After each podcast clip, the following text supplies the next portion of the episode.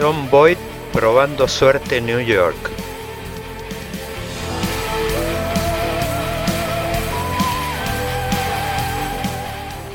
La mano justiciera de John Wayne matando a Liberty Balance.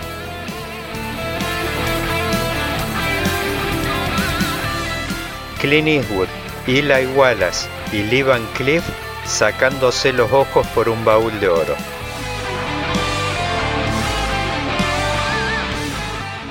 El duelo inolvidable entre Henry Fonda y Charles Bronson.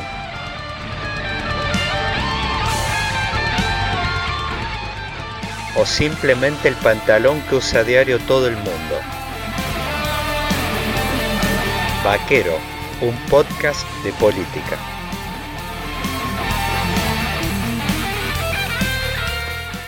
Entrando al terrón para conversar Manuel Tagle, empresario, dirigente, presidente de la Bolsa de Comercio de Córdoba, miembro del Grupo de los Seis. Vamos a charlar acerca de la vida de un emprendedor hoy en la Argentina. Los invito a un programa espectacular de este espacio compartido entre la hora del federalismo y Vaquero, un podcast de política.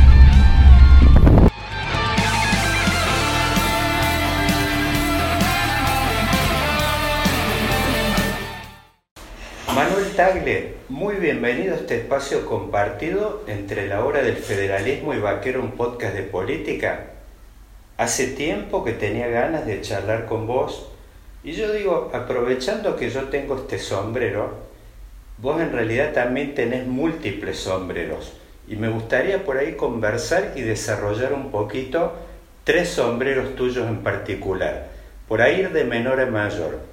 El sombrero empresarial, estamos justamente hoy en este día nublado acá en Autocity, esto tiene mucho que ver con vos. Después tu sombrero dirigencial y por ahí para el último vamos a dejar algún pequeño espacio para referirnos a tu sombrero también eh, referido a las ideas políticas. Vos sos un hombre, digamos que yo a lo largo del tiempo que te conozco, esta amistad que tenemos, te he escuchado muchas veces, inclusive en la entrega de un premio, me acuerdo que hubo hace años en el Hotel Quorum, donde vos no solo fue un discurso de tono empresarial, sino de que vos siempre estás como bosquejando una visión política, o al menos una visión respecto a ideas muy firmes y que por ahí en Argentina durante muchos años no han gozado de, buena prensa. Y como que estamos en un momento donde los golpes, los fracasos sucesivos están haciendo como que estas ideas que habían quedado medias abandonadas en el placar están como saliendo a la luz. Me gustaría conversar un poquito, Manuel, en esta primera parte respecto a tu sombrero empresarial. ¿Cómo ves hoy que está la vida de un emprendedor eh, en la Argentina y que toma riesgos con desafíos como este que estamos viendo? Esta es la típica ciudad automotriz que uno ve, no sé, en una ciudad como Cincinnati, eh, como Cleveland, una ciudad, digamos, del interior de Estados Unidos o, o cualquier suburbio de las ciudades grandes de Estados Unidos. Bueno, Manuel, bienvenido a ver si arrancamos con esto.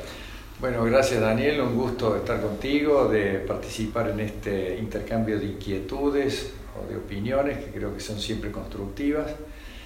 Eh, bueno, tu primer pregunta, que fue una introducción y luego una pregunta, eh, eh, indudablemente que es muy difícil separar las cuestiones políticas de las cuestiones empresarias, pero voy a hacer un gran esfuerzo para circunscribirme específicamente a la parte empresaria, que es lo que me has preguntado en primera instancia.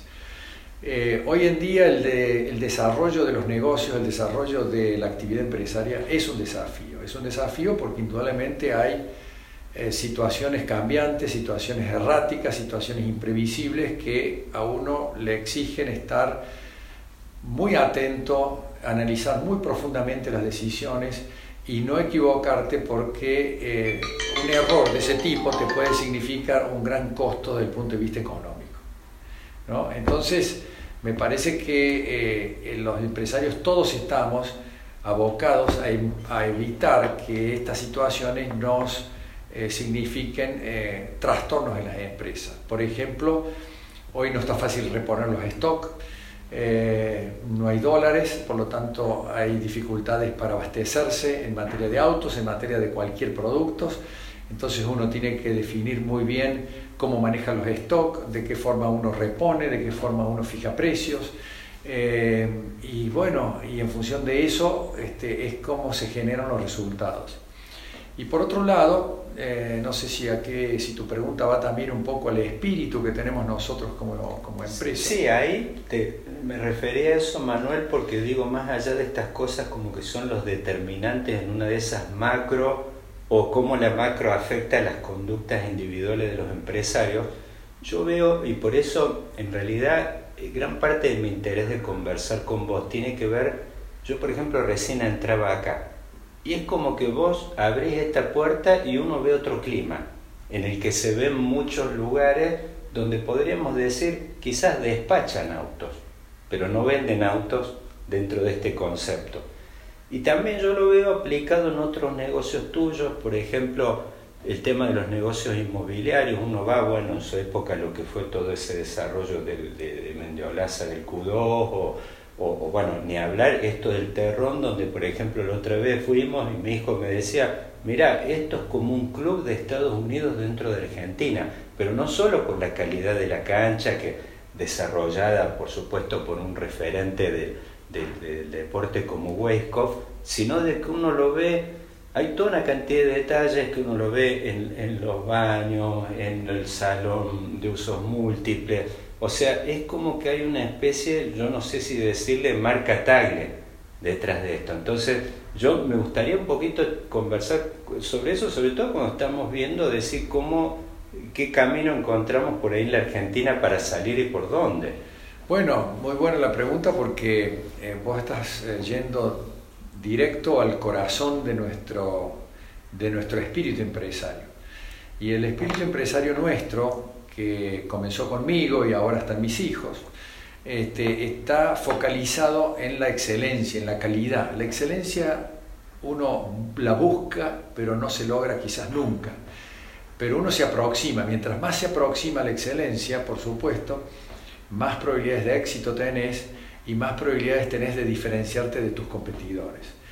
Pero para lograr la excelencia no solamente tenés que tener calidad en la atención, un muy buen nivel eh, digamos, de educación en el personal, de formación en el personal para que sepan atender a los clientes como corresponde, sino que también tenés que invertir y tenés que lograr que las inversiones que uno hace para cumplir con el rol del empresario, de cumplir con el rol de abastecer una demanda o un consumidor, este, eh, sean lo suficientemente importante para que eh, cause esa sensación de diferencia entre nosotros y nuestros competidores.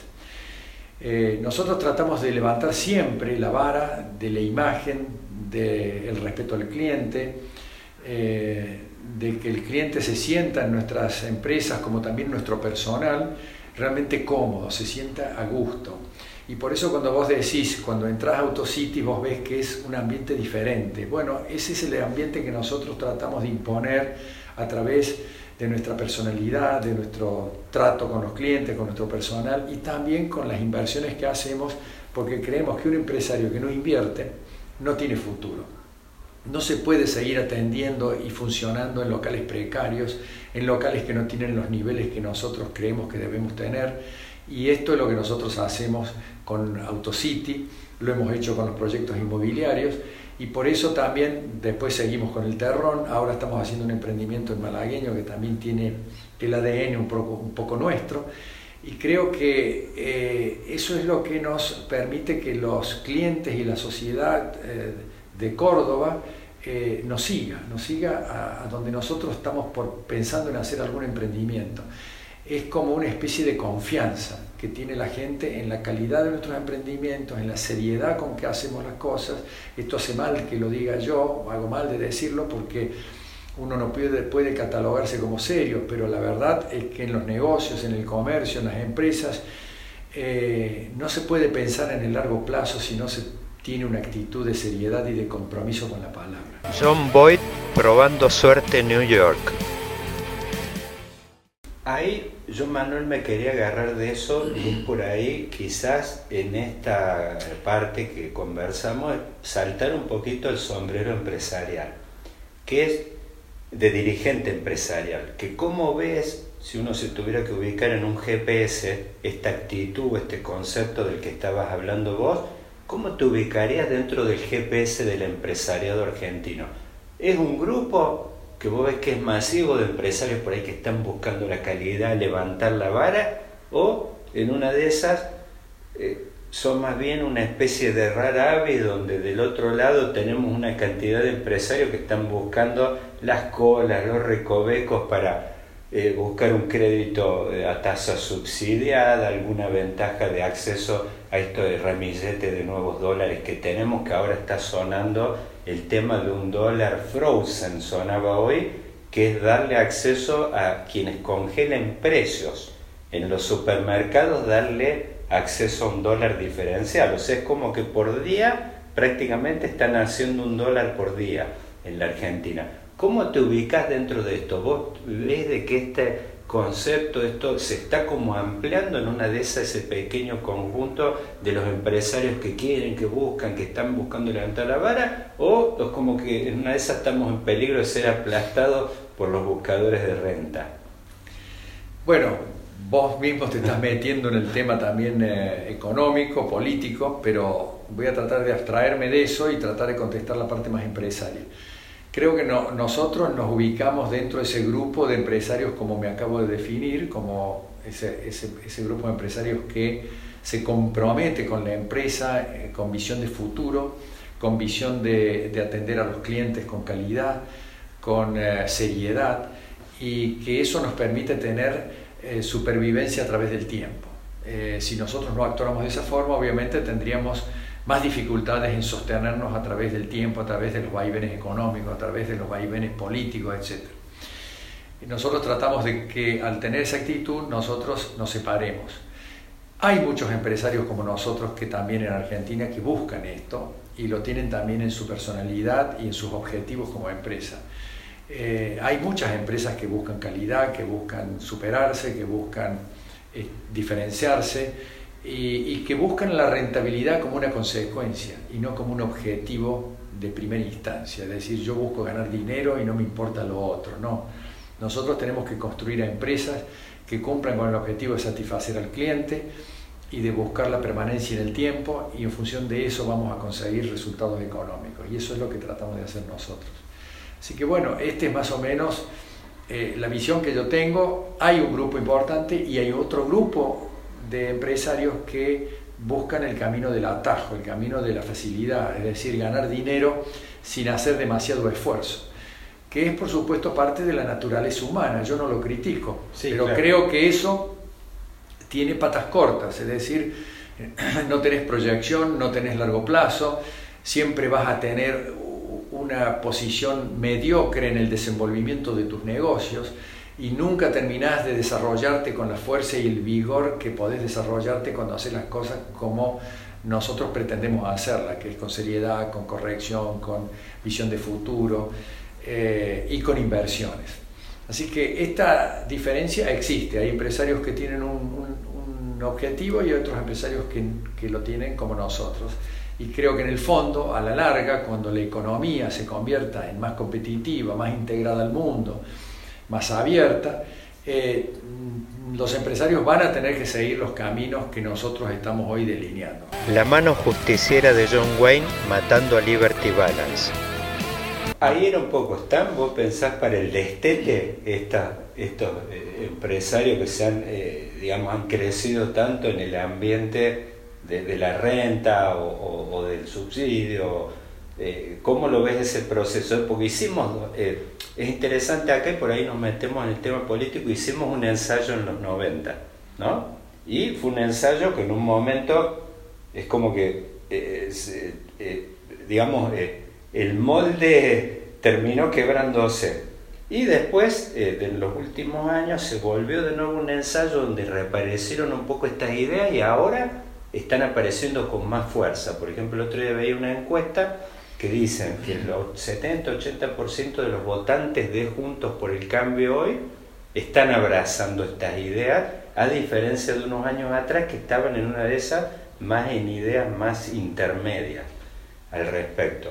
¿Cómo ves vos que en una de esas, de este tercer ensayo, sos optimista respecto a que en una de esas, en esta vez, hubo un aprendizaje y decir, bueno, en una de esas nos vamos a acoplar en un tren y no nos va a apretar tanto el zapato, o en una de esas sea un proceso político turbulento, un poco, ¿cómo, cómo lo estás viendo? ¿Sos optimista respecto a, en una de esas un tercer ensayo eh, más de corte, como decir, aperturista o, liberal, ¿no?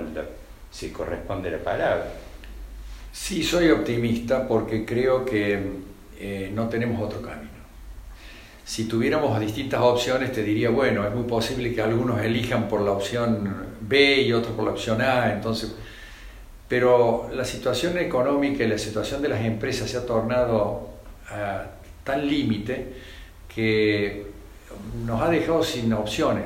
Creo que el camino es asumir los desafíos, asumir la competencia, convertirnos así como el funcionario público tiene que convertirse en un servidor público nosotros nos tenemos que convertir en servidores de la demanda, es decir, del consumidor.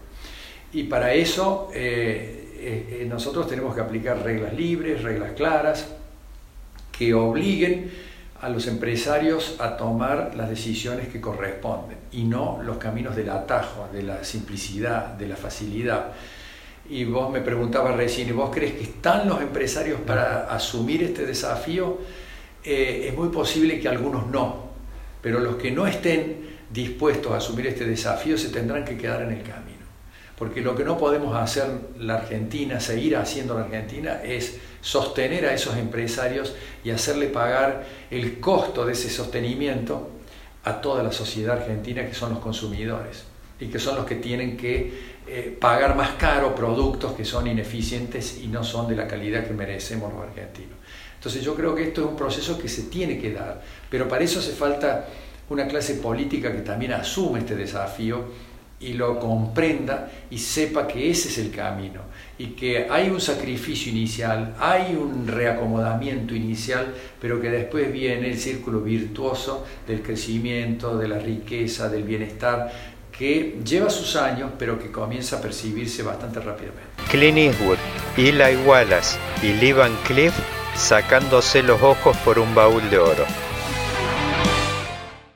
Manuel, para cerrar, y digo un poco aprovechando, no me quiero perder la experiencia, porque vos a partir de tu experiencia empresarial y dirigencial, has tenido la oportunidad de viajar mucho, porque además por tus propios negocios, son negocios que están enganchados a marcas y cadenas internacionales de valor. Yo veo, por ejemplo, no sé, cuando estoy viendo ahí la marca Peugeot, Nissan, son inclusive han cambiado hasta de accionistas a lo largo del tiempo. Han aparecido, los, están los japoneses en escena, asociados por ahí con los franceses.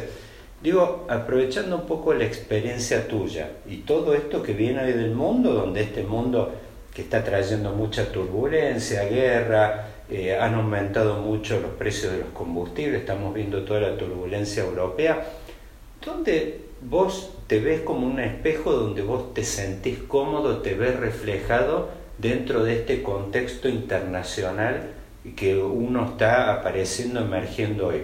¿Dónde te ves en una de esas cómodo como que Argentina enganche su carro o se acerque o tenga tratados de libre comercio, asociaciones empresariales o con compañías, eh, eh, sean de este rubro, de otros rubros, digamos, ¿dónde vos en, todo este mundo, digo, que vos has conocido tan de primera mano, estás viendo como, eh, como atractivo, de oportunidades, dónde te ves reflejado? Eh, creo que estamos, eh, lo que te acabo de decir está claramente identificado con una integración al mundo, con los países desarrollados, con los países que tienen un progreso tecnológico superior al nuestro. Nosotros tenemos capacidad pero quizás nos falta el desarrollo tecnológico que viene con la competencia, que viene con la integración al mundo, que viene con la globalización. Es imposible pretender desarrollar una tecnología de manera autónoma y sola eh, sin integrarte al mundo, sin utilizar los beneficios de los descubrimientos que han hecho otros países y otros empresarios en el mundo. Entonces uno tiene que aprovechar eso e integrarse.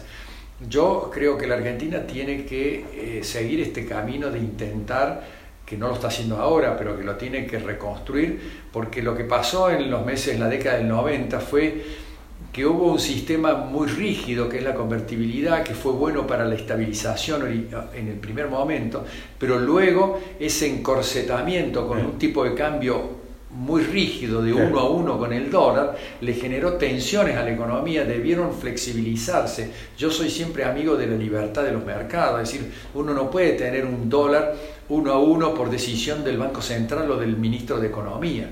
Uno tiene que tener un dólar uno a uno cuando el mercado establece que ese es el dólar que tenemos que tener.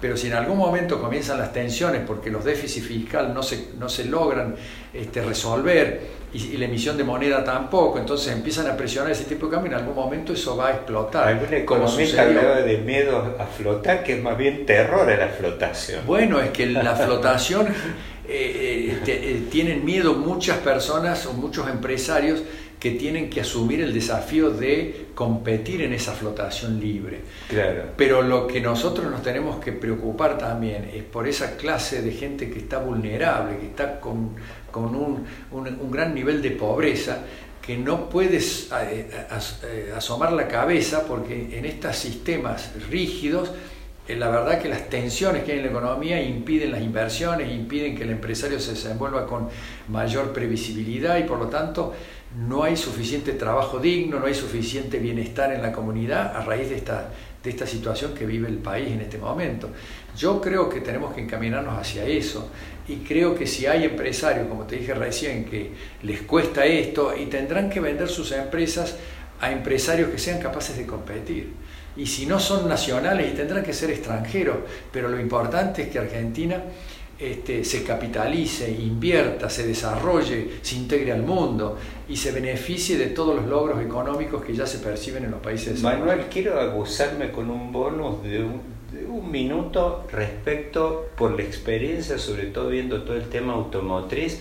Hay una realidad que eh, uno ve las dos últimas décadas, la zona más dinámica del mundo, no solo en la demografía, sino en la economía, está del otro lado de Oriente, ¿no? Y ahí aparece no solo China, sino que aparece India, Vietnam, que ha sido con las últimas administraciones, acá como se está cultivando, aparece, emerge, te, suena algún tipo de, de eh, digo, ¿tenés alguna palabra respecto a esto? De cómo está enganchado, por lo menos hoy, todo lo relativo al desarrollo de industria automotriz y todas estas cosas, donde aparece como que el, capítulo oriental como el gran, como decir, el foco en una de esas de desarrollo, de evolución de los próximos años.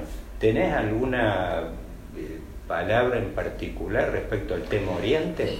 No, yo te, sí te diría que me parece que es muy saludable lo que está pasando, que sectores como Oriente se desarrollen aprovechando sus capacidades, este, no solamente humanas, sino de capital y sus especialidades, y se, se, conviertan en productores masivos de una serie de productos que antes eran solamente atribución del primer mundo, del mundo desarrollado, y ahora la globalización ha permitido que esos países se integren al proceso productivo, fabricando lo que los países del primer mundo comienzan a dejar de producir y que empiezan a cambiar y mutar hacia producciones de otros eh, niveles como la industria del conocimiento, que los países desarrollados están en la vanguardia eh, y que, bueno, me parece que nosotros tenemos que acompañar ese proceso, por eso es que no podemos estar desintegrados los argentinos, tenemos que integrarnos para que el mundo nos exija a nosotros hacer las cosas como corresponde y ser eficientes, ser eficaces. Este, no podemos estar descolgados pretendiendo que alguien nos va a subsidiar siempre en el mundo, ya sea en el mundo o ya sea este, desde el Estado argentino o desde lo que sea. Tenemos que aprender a caminar solos, a trabajar con firmeza y con confianza que tenemos capacidad y recursos para hacerlo. Manuel, ya que hablamos de Oriente, así de esta forma te agradezco muchísimo esta conversación de primera. Hemos recorrido todo el tablero desde el emprendedor a, hasta Oriente, todo un combo. Gracias Manuel. Gracias Daniel, es un gusto y bueno, espero que sea una contribución desde mi parte para que se aclaren ciertas ideas que en el país nuestro están confusas y que hay que terminar de aclararlas para que la Argentina pegue ese salto que merecemos todos los argentinos. Gracias, Manuel. Hasta la vista, baby. Thank you.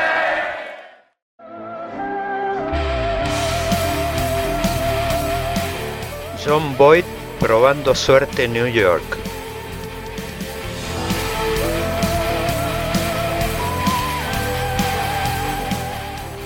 La mano justiciera de John Wayne matando a Liberty Balance.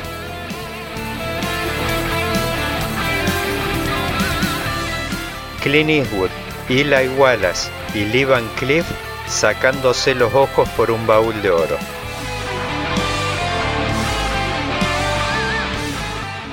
El duelo inolvidable entre Henry Fonda y Charles Bronson.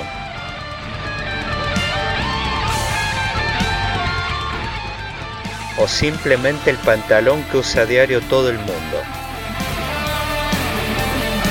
Vaquero, un podcast de política.